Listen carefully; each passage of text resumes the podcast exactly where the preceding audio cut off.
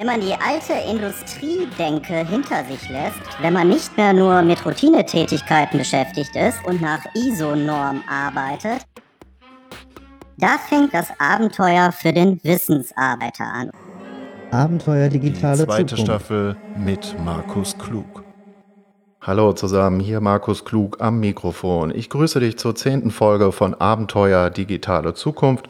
Heute gibt es den Schwerpunkt Entdecke den Strategen in dir. Und dieser Schwerpunkt Entdecke den Strategen in dir, der wird uns jetzt noch einige Wochen begleiten. Das ist sozusagen die Einstiegsepisode in dieses Thema.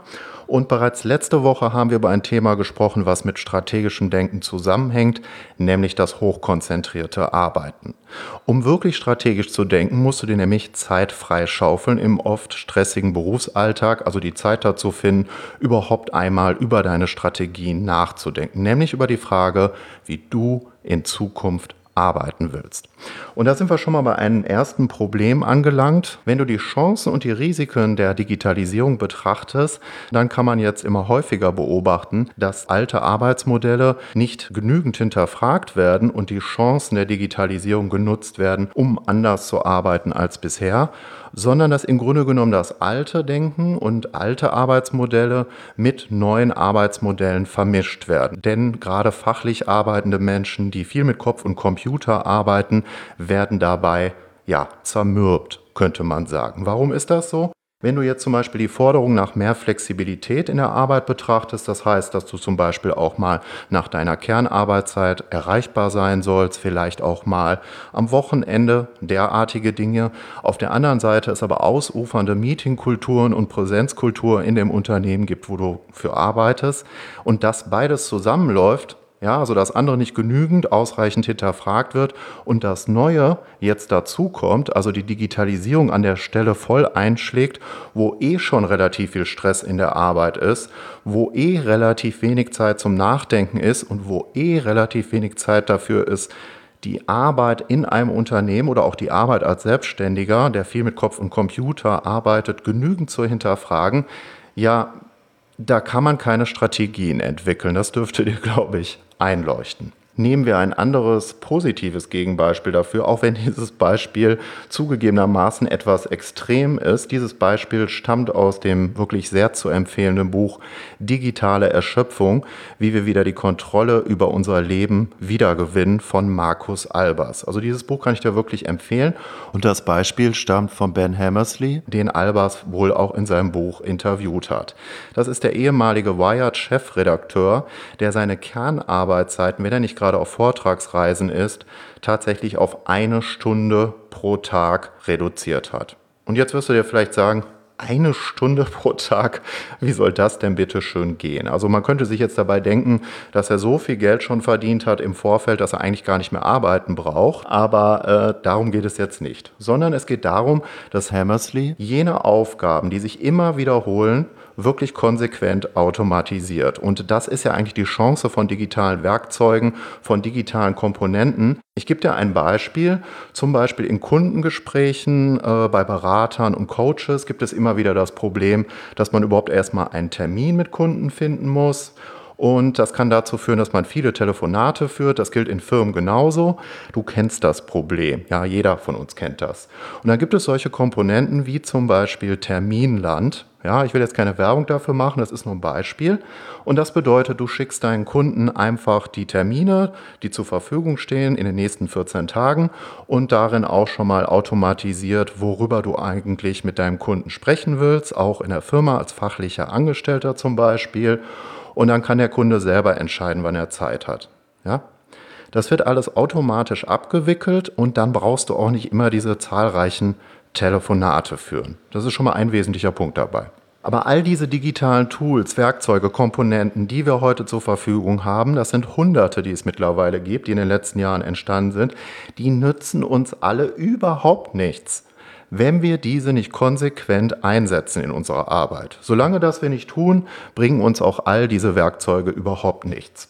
Und der andere Punkt ist eben das Nachdenken, dass du immer wieder die Zeit dazu findest, die Arbeitsprozesse zu hinterfragen. Im Unternehmen, als Selbstständiger, als Experte, immer wieder zu hinterfragen, wo kannst du Arbeit vom Aufwand auch reduzieren. Statt acht, zehn oder mehr Stunden kopflos Dinge wegzuarbeiten, muss man es irgendwie schaffen, solltest du es irgendwie schaffen, dir die Zeit dazu regelmäßig freizuschaufeln, um wieder darüber nachzudenken, was dir wirklich wichtig ist. Und damit wären wir beim nächsten Punkt angelangt. Wenn du dir überlegst, wie du in Zukunft arbeiten willst, dann ist zum Beispiel so ein Modell gut, dass du nur noch vier Tage die Woche arbeitest und zum Beispiel einen Tag Zeit hast für strategische Gedanken. Ja, möchtest du wirklich in Zukunft die Woche 50, 60, 70, 80 Stunden arbeiten oder willst du weniger arbeiten und trotzdem ganz gut Geld verdienen? Das wäre so eine Frage. Und die nächste Frage ist, wie kommst du überhaupt dahin? Also ich kenne zum Beispiel eine Medizinerin, die sich auf Ernährungsmedizin spezialisiert hat, die schon viele Jahre eine Praxis hat und die jetzt gerade eine Backmischung äh, entwickelt und auch vertreiben will und dazu auch ein Expertenmodell. Ja, also mit Beratungschecklisten, das kann ein Ernährungsprogramm sein, was mit dieser Backmischung zusammenhängt. Und jetzt muss die sich die Zeit dazu freischaufeln, in ihren Medizineralltag die Zeit überhaupt dazu finden, dieses Modell zu denken. Ja, weil letztendlich ist ja das Ziel, die Kernarbeitszeiten als Medizinerin runterzufahren, um durch das andere Modell weniger zu arbeiten. Aber die Gewohnheiten sind dabei oft auch so stark, gerade wenn du fünf, zehn Jahre oder noch länger in einem bestimmten Bereich arbeitest, dass du das immer weiter nach hinten verlagerst. Beispielsweise, ja. Das heißt also, irgendwie musst du es schaffen, umzudenken und deine Prozesse anders umzusetzen. Und das dauert natürlich auch eine gewisse Zeit. Deshalb möchte ich heute in dieser Sendung zum Schwerpunkt Entdecke den Strategen in dir darüber reden, wie man als eine Person, die als fachlicher Angestellte arbeitet, neben der Arbeit erfolgreich ein Business mit Wissen startet oder wie man als Selbstständiger, als Trainer, als Coach, als Speaker oder ähnliche Person mit Dienstleistung, ja, es kann auch Programmierung sein, Design und derartige Dinge, wie man eigentlich dazu kommt, anders zu arbeiten als bisher. Was bedeutet das? Was für Modelle gibt es dazu? Darüber werden wir heute in der Sendung reden und dazu bekommst du heute auch einige hoffentlich hochwertige Impulse, die dich echt weiterbringen. Entdecke den Strategen in dir.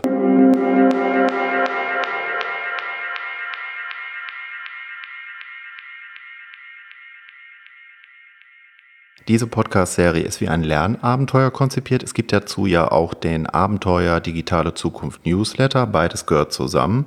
Und du findest beides auf meiner Website www.markusklug.de. Ich werde übrigens mit C geschrieben. Und heute im Rahmen des neuen Schwerpunkts Entdecke den Strategen in dir habe ich eine besondere Challenge für dich. Ja, dazu musst du einfach auf meine Website gehen www.markusklug.de slash Challenge. Und da findest du eine 14-tägige Challenge zu dem Thema fokussierte Arbeiten in einer Welt voller Ablenkung, das Abenteuer Konzentration. Wenn du diese 14-tägige Challenge durchläufst, wirst du mehrere Aufgaben, mehrere herausfordernde Aufgaben gestellt bekommen, wie du im Alltag, im oft stressigen Berufsalltag die Zeit dazu findest, ob als Solopreneur, als Führungskraft oder als fachlich arbeitender Angestellter, dich wirklich auf wesentliche Dinge in der Arbeit zu konzentrieren. Und das ist ja auch die Grundvoraussetzung für strategisches Denken, sich nämlich die Zeit im oft stressigen Alltag dafür freizuschaufeln. Und du findest in dieser Challenge außerdem eine vierteilige Mail-Serie mit zusätzlichen Videoimpulsen, eine Checkliste als Basis und weitere Arbeitsmaterialien.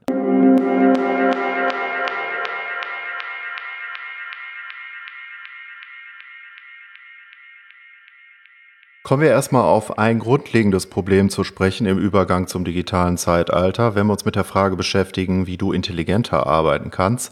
Und das ist die Frage nach deinen Gewohnheiten. Wenn du länger in einem bestimmten Bereich schon gearbeitet hast, also man sagt ja ungefähr fünf Jahre, dann bist du routiniert in einer Sache. Und wenn du noch länger in einem Bereich arbeitest, sagen wir vielleicht sogar zehn Jahre oder länger, dann fällt es dir auch zunehmend schwerer, die Arbeitsprozesse zu überdenken und ein neues Arbeitsmodell zu finden. Und das gilt ja gleichermaßen für Organisationen und Firmen und für fachlich Angestellte und Solopreneure, Selbstständige auf der anderen Seite. Dieses Problem schilderte zum Beispiel Monika Birkner in einem Interview mit mir, die weltweit als Strategiecoach für Solopreneure unterwegs ist. Wenn man äh, längere Zeit schon in einem bestimmten Modus gearbeitet hat, ist generell schwierig ist, sich umzustellen. Also wer schon zehn Jahre, und viele meiner Klienten sind zehn Jahre oder länger am Markt, wer schon zehn Jahre Tauschzeit gegen Geld betrieben hat, in einer bestimmten Art und Weise sein Geschäftsmodell gestaltet hat, der kann sich oft schwer vorstellen, wie es denn überhaupt anders geht. Und er kann sich schwer vorstellen, äh, ob es ihm wirklich Freude macht. Und er kann sich schwer vorstellen, wie das für die Kunden ist. Also ich habe das beispielsweise oft erlebt. Ich habe sehr frühzeitig begonnen, Online-Kurse durchzuführen.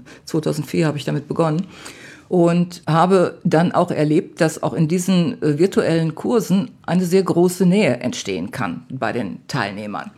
Und ich habe in den Folgejahren immer wieder Bedenken gehört, wenn jemand selbst so etwas anbieten wollte, dass er sagte, hm, wie kann das gehen, wenn die Leute sich nicht sehen?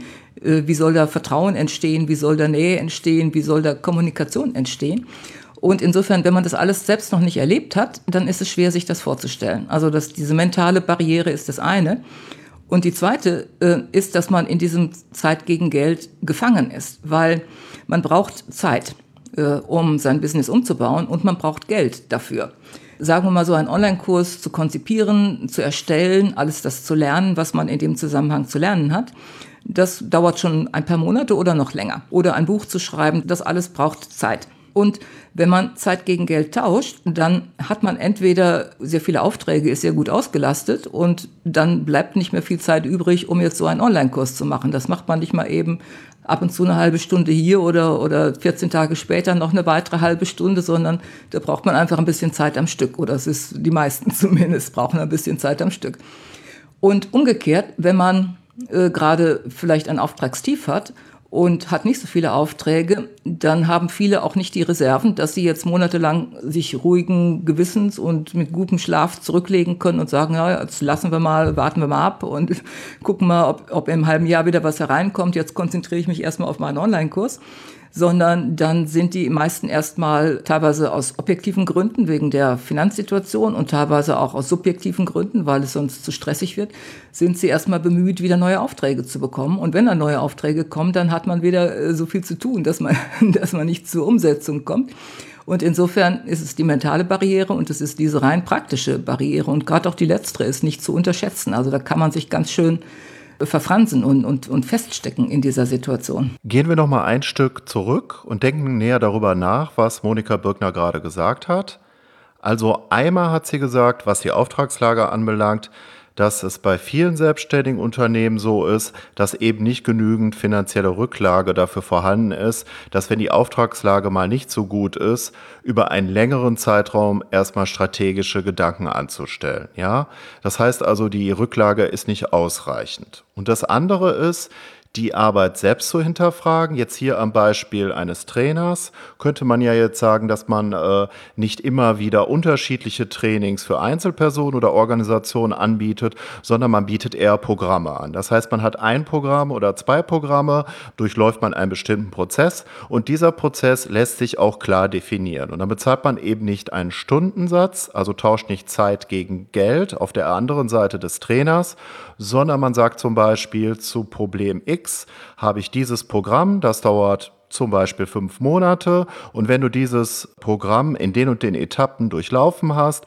dann hast du Problem X gelöst. Und dafür nehme ich zum Beispiel Summe X. Das heißt, das ist ein völlig anderer Ansatz. Ich versuche immer auch äh, Leuten zu helfen, dass sie schrittweise gehen. Also, dass sie nicht den großen Sprung machen und denken, jetzt muss ich sofort einen Online-Kurs, der sechs Monate dauert, konzipieren, sondern dass ich ihnen helfe, äh, in kleinen Schritten voranzugehen und dann in dieser Situation beispielsweise zu schauen, zum einen, wie kann ich das Business optimieren, sodass, sodass ich mehr Zeit zur Verfügung habe und wie kann ich schrittweise vorangehen? Also wie, wie kann ich beispielsweise erstmal den 1 zu 1 Prozess anders gestalten und im 1 zu 1 Prozess schon mal gewisse Standardisierungen einführen oder teilweise das, was man sonst immer persönlich erklärt, dafür schon mal ein Video zu produzieren, um das dem Kunden zu zeigen, so dass er sich selbst damit beschäftigen kann. Also das sind dann äh, erste Schritte. Die man gehen kann und die dann auch helfen, trotzdem ein Stück weit voranzukommen. Ein solches Programm steht aber natürlich nicht sofort. Ein solches Expertenprogramm, auch darauf werden wir später nochmal zu sprechen kommen. Monika Birkner bezeichnet ein solches Programm als Signature-System. Was das genau bedeutet, das führt sie gleich noch einmal aus. Und vorab kann man einmal sagen, dass man überhaupt erstmal seine Arbeit genauer hinterfragt. Hier jetzt am Beispiel des Selbstständigen, der sich überlegt, wo lassen sich einzelne Dinge, die ich mache, gruppieren beispielsweise, mehr standardisieren. Und das bedeutet zum Beispiel gegenüber den Kunden, dass man halt auch, wenn man beispielsweise Beratungsleistungen anbietet, dass man die bündelt. Ja, also dann macht man ein Beratungspaket, zum Beispiel für die strategische Beratung. Und entscheidend ist dabei, dass es ein Prozess ist. Das heißt also, der Kunde wird anhand eines Prozesses zu einem bestimmten Problem an die Hand geführt und dieses Problem wird in einer bestimmten Zeit gelöst und dieses standardisierte Beratungspaket, das können ja zum Beispiel fünf Strategiestunden sein, wird dann schon einmal gebucht. Das heißt, es ist dann so eine Art Teilprozess, eine Teilstrecke, die der Kunde in der Lösung eines Problems durchläuft. Das heißt, das muss nicht direkt ein sechswöchiges oder zweimonatiges oder gar fünfmonatiges Programm sein, sondern es ist auch erstmal ein Zwischenschritt auf diesem Weg denkbar.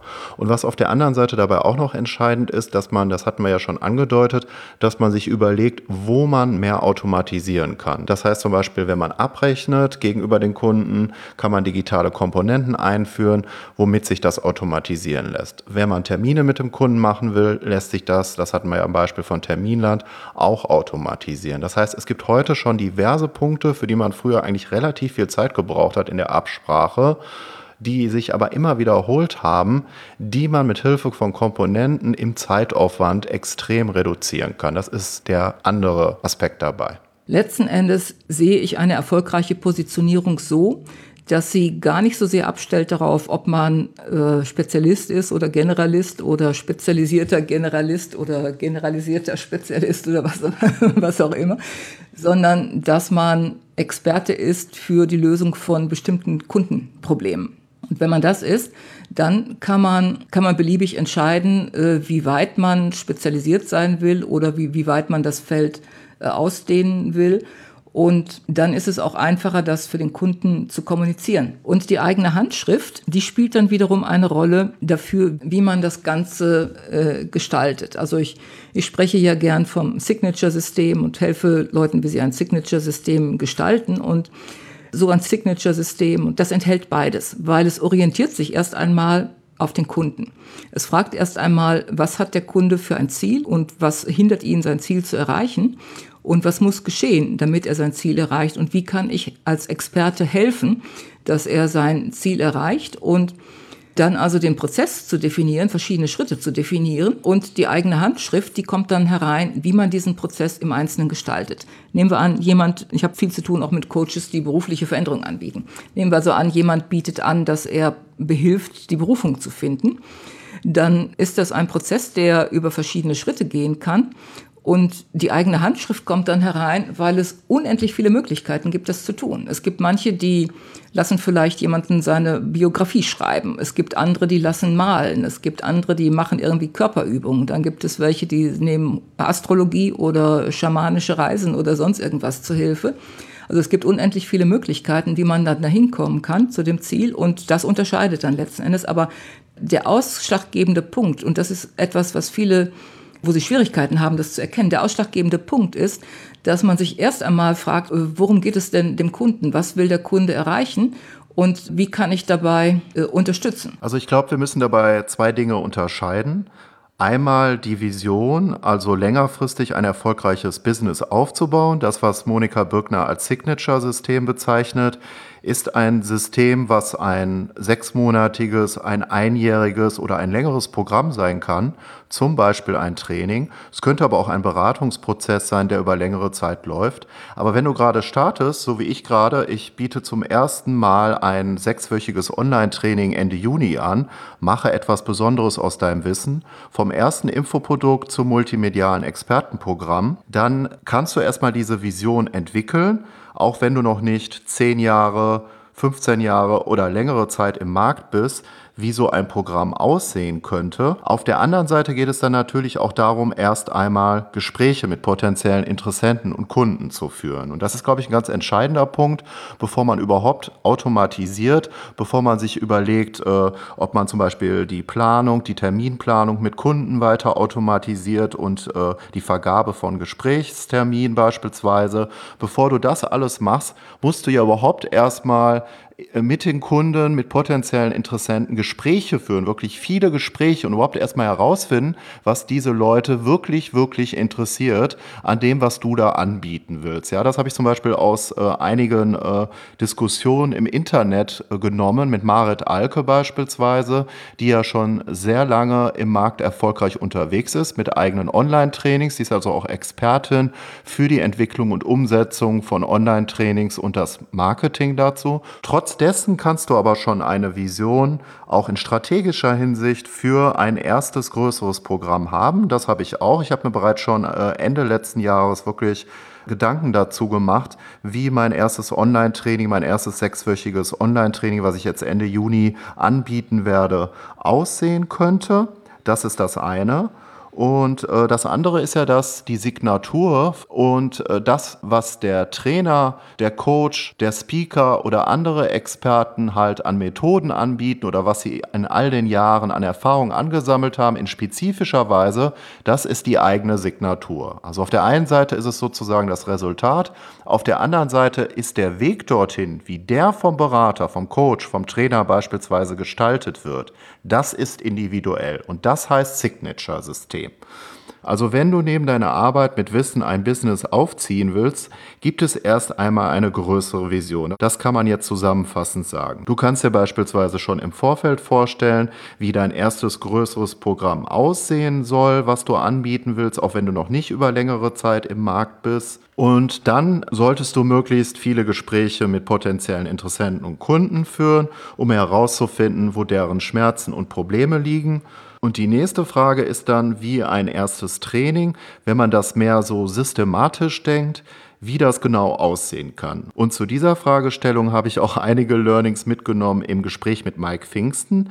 Der ist Systemingenieur und Serial Entrepreneur und der ist diesen prozessartigen Weg auch in der Reduktion seiner Arbeit ist er konsequent gegangen und wie er das gemacht hat als Systemingenieur und Serial Entrepreneur, das erfährst du jetzt in seiner Geschichte. Dazu gibt es auch in dieser Reihe nochmal ein längeres Interview, also eine Extrasendung mit Mike Pfingsten.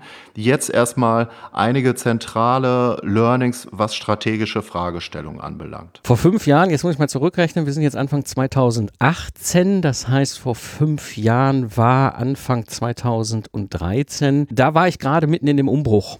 Vielleicht müssen wir noch ein Stück weiter nach hinten zurückgreifen. Ich, ich bin 2000 aus der Uni rausgefallen als frisch gebackener Systemingenieur und bin als also aber da hatte damals schon die Motivation, mich selbstständig zu machen. Also ich habe schon im Studium überlegt, was kann man denn so tun, habe so Unternehmer- und Gründerseminare besucht und habe mich damals schon noch vor meinem Abschluss damit beschäftigt mit Gründung und Selbstständigkeit und all was, was gibt es denn da so und bin am Ende auf den Punkt gekommen, so das ist alles ganz schön, aber ich will mal so fünf Jahre im Angestelltenverhältnis arbeiten, so das Grüne hinter den Ohren wegbekommen, ein bisschen hinter den Vorhang gucken, verstehen und auch so ein bisschen noch für mich was finden, was mir Spaß macht. Und bin dann ganz traditionell eingestiegen als angestellter Ingenieur in der Automobilentwicklung, habe Software programmiert fürs Auto, also die da mit dir im Auto rumfährt. Bin relativ schnell Softwareprojektleiter, Projektleiter geworden, habe dann Teams geführt und irgendwie war ich dann auch ganz schnell derjenige, der immer die Projekte bekommen haben, die nicht gut liefen. Und äh, meine Chefs haben damals wohl anscheinend gesagt, der hat ein Händchen für. Ich fand es immer ein bisschen schräg, ja, wenn du dann die Kollegen gesehen hast, die dann so von 9 to 5 gearbeitet haben und ich war dann immer der Idiot, der morgens um 6 mit der einen Seite der Erdkugel und abends oder abends mit der anderen Seite der Erdkugel dann telefoniert hat, war, fand ich das irgendwie so ein bisschen unfair.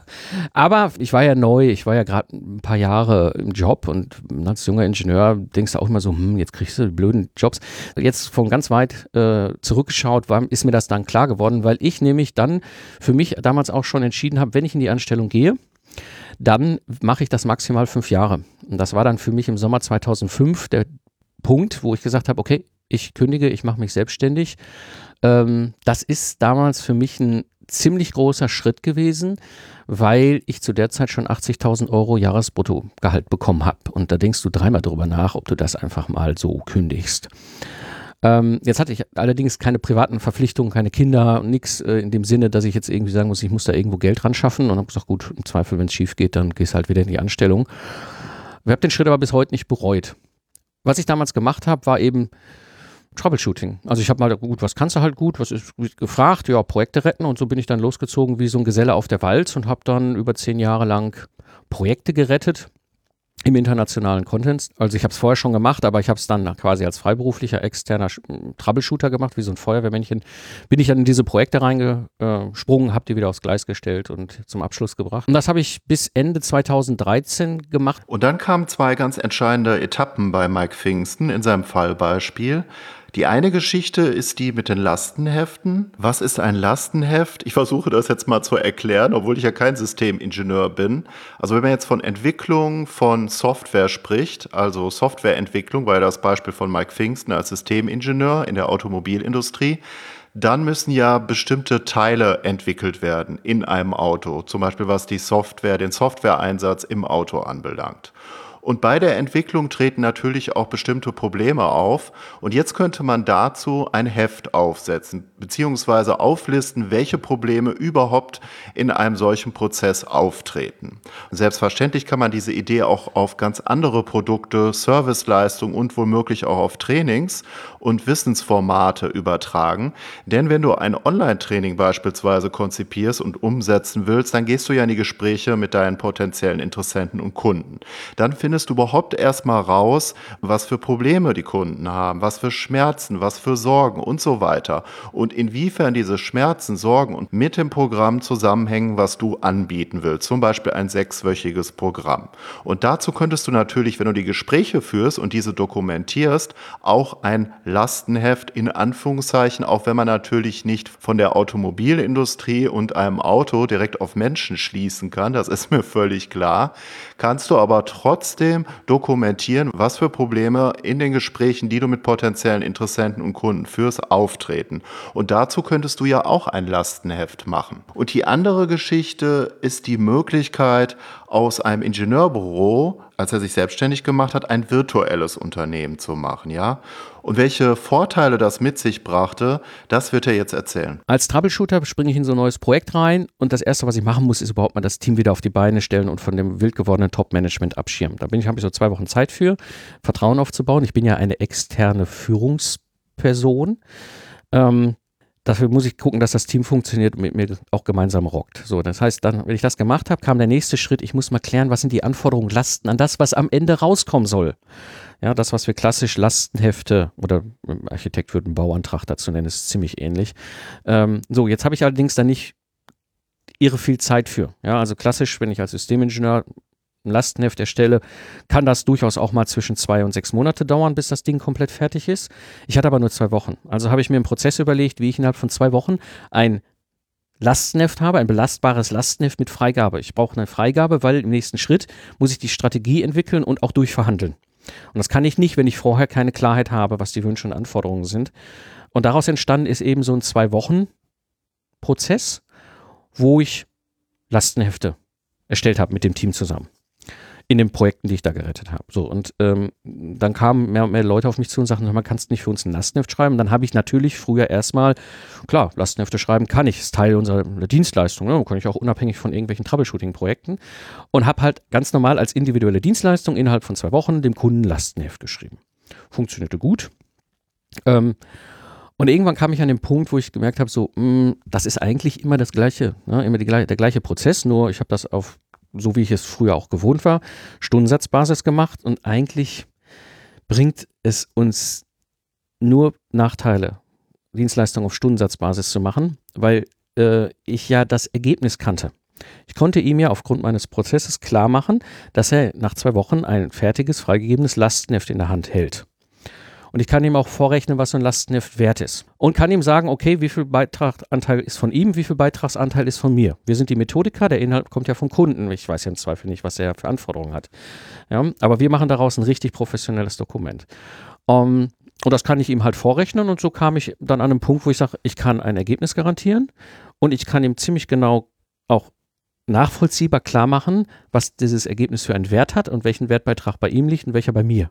Und da war ich aus dem Stundenmodell raus. Für mich war die Zeit sehr spannend. Das hat, mich, hat, mir, hat mir sehr viel Spaß gemacht, weil ich meine, du siehst die Welt, ja, du siehst auch in Projekten unterwegs, die jenseits von Gut und Böse laufen. Ähm, kannst da halt auch wirken in einem Kontext, der sonst nicht so ganz üblich ist. Aber wenn du das so lange Zeit gemacht hast, ist das irgendwann Routine. Und ich hatte in der Zeit 2012, 2013 die Situation, während dieser ganzen Zeit habe ich parallel schon viel experimentiert mit Unternehmertum. Ich habe äh, Stand heute sieben Unternehmen gegründet, äh, bin jetzt dabei, mein achtes aufzubauen. Habe parallel auch schon gewirkt als, als Business Angel und, und, und, und Investor ähm, und bin aber 2010 aus einem, einer Unternehmung ausgestiegen, ähm, die dann hinter sich in einen Insolvenzfall verwandelt hat, als ich so gerade raus war. Ähm, banaler Gründe, ja, Streit unter den Gesellschaftern, das war alles.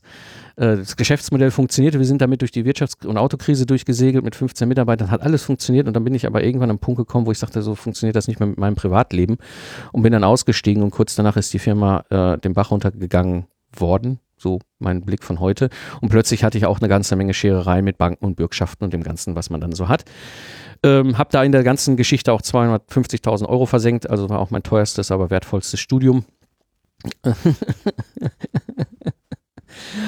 Und aus diesem Ausstieg 2010 heraus kam für mich auch mehr und mehr dieses Thema auf, so, ja, das muss anders gehen.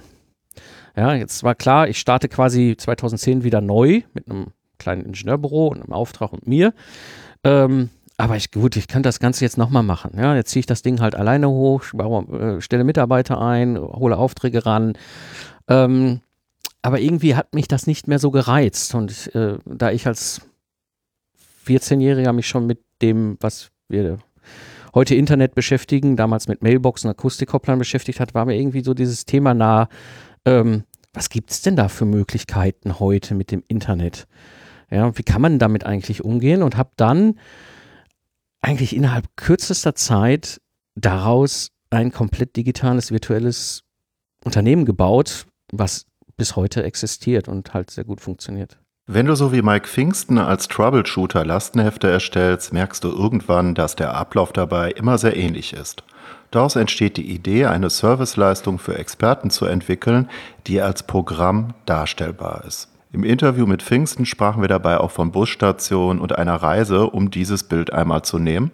Dabei kannst du die Idee mit den Lastenheften auch auf Beratungsleistungen und Trainings übertragen, die du als Experte im Internet anbieten willst. Wie sieht der Weg bei einer solchen Reise aus, die der Kunde mit dem Bus zu der Lösung eines Problems durchläuft? So das Bild dazu. Und was sind die Zwischenetappen dabei, die Busstation? Das, was Mike Pfingsten als Productized Service bezeichnet, eine Serviceleistung, die standardisiert werden kann. Genau, das ist der Ansatz und das ist, das ist bei meinem Productized Service bei allen so. Ja? Egal, ob sie jetzt eher sich in dem Mentoring ausprägen oder in einem Speaking Gig ausprägen oder in dem wir schreiben euch ein Lastenheft ausprägen. Ähm, ich kann plötzlich dem Kunden den Prozess sagen. Ja, also wenn ein Kunde bei mir ankommt und sagt, hier, wir wollen Lastenheft haben, dann sage ich, alles klar, kein Problem, das dauert zwei Wochen. Der hat fünf Phasen, erfassen, sortieren, füllen, prüfen, freigeben. Da gehen wir mit zwei Wochen mit euch durch. Wir kümmern uns als ähm, die äh, Leute, die eben halt die Ahnung haben, wie sie es methodisch umsetzen, um alles, ihr müsst nur Input liefern. Und das gibt dem Kunden Sicherheit, weil er plötzlich das Gefühl hat, okay, der weiß, wovon er redet. Und das ist beim Mentoring genauso, wenn mich Leute oder Teams ansprechen aus Mentoring, dann sage ich auch, okay, mein Mentoring ne, läuft so, das sind die Phasen, diese Busreise, von der du gerade sprachst, und da gehen wir gemeinsam durch. Und das schafft extrem viel Vertrauen, weil ich plötzlich in der Situation bin, dass ich etwas nicht mehr tue, was ich früher jahrelang getan habe. Früher war das so, bei meinen individuellen Dienstleistungen wusste ich ja gar nicht so recht, was ich dem Kunden da alles erzählen muss und was nicht, damit er das Vertrauen hat, bei mir zu bestellen. Also macht man das, was die meisten Experten von uns gerne machen. Ne? Man schlägt den Kunden mit Informationen tot. Ja, und quatscht dem so lange eine Frikadelle an, den Kopf, ja, dass der Kunde überhaupt nicht mehr weiß, was Phase ist und dann weiß er nicht, ob er bestellen soll oder nicht. Und du kannst das gut übertragen in deinen privaten Bereich. Ne? Sag mal, was weiß ich, du willst jetzt dein Wohnzimmer neu tapeziert und gestrichen haben. So, und du holst jetzt zwei Handwerker mm, mal ins Haus und sagst, okay, erzählt mir mal, was, was ihr da machen würdet und was das kostet. Und der erste Handwerker kommt an und guckt sich so deine, dein Wohnzimmer an und sagt so, hm, aha, das ist die Tapete, man weiß nicht, wie, wie, wie ob die, wir die gut abkriegen und, hm, und diese Farbe, naja, ob das alles so verfügbar ist, die Mengen und so, ich weiß nicht. Also ich sag jetzt mal, da brauchen wir so drei Tage für, vielleicht vier und was das kosten wird, ich kann Ihnen eine grobe Schätzung geben, aber was es genau kostet, wissen wir, genau. Aber er erklärte genau wie im Detail, dass er an dieser Stelle den Pinsel so rumhält, damit die Quaste aber genau richtig. So machen wir das ja auch in unserem Kontext. Ne? So, und jetzt kommt der andere Handwerker zu dir und sagt: Alles klar, wie viel Quadratmeter Wand ist das? Mal Standardfaktor, Festpreis, dreieinhalbtausend Euro. Nach zwei Tagen sind wir raus. Punkt. Wo bestellst du?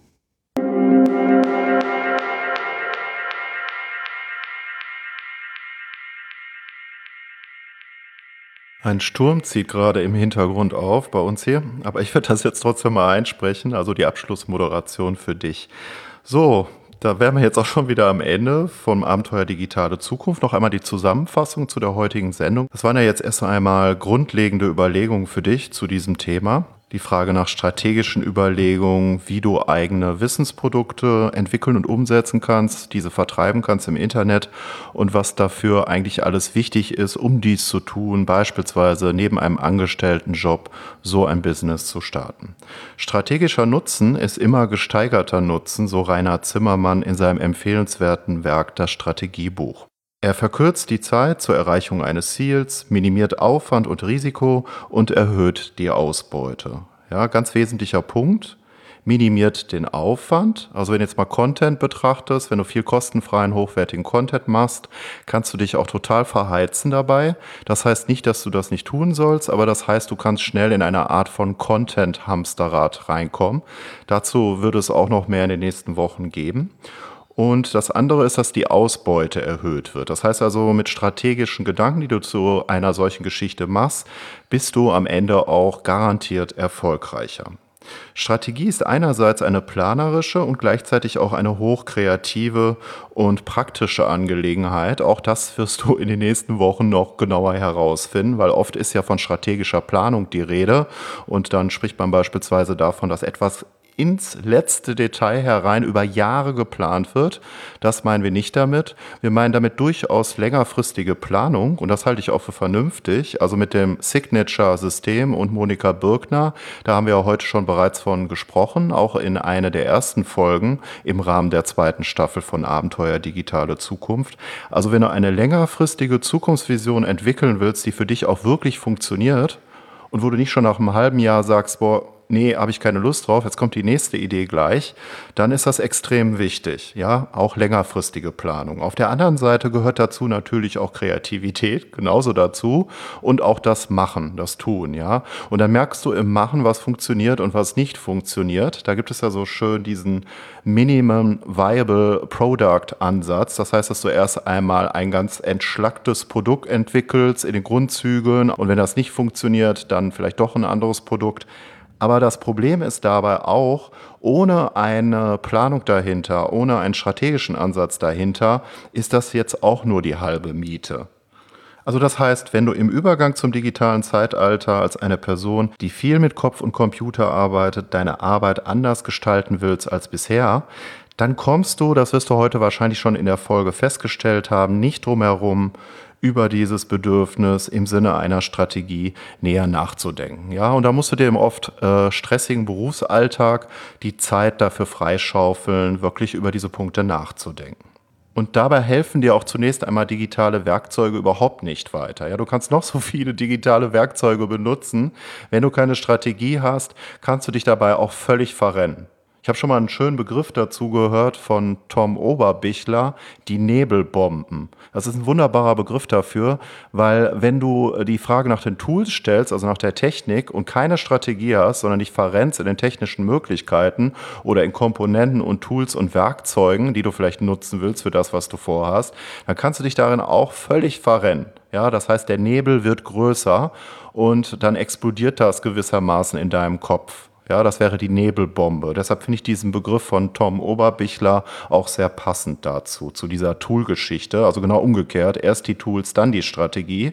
Und das ist eben meines Erachtens der falsche Ansatz, die falsche Reihenfolge. Erst die Strategie und dann die Tool-Frage und nie umgekehrt.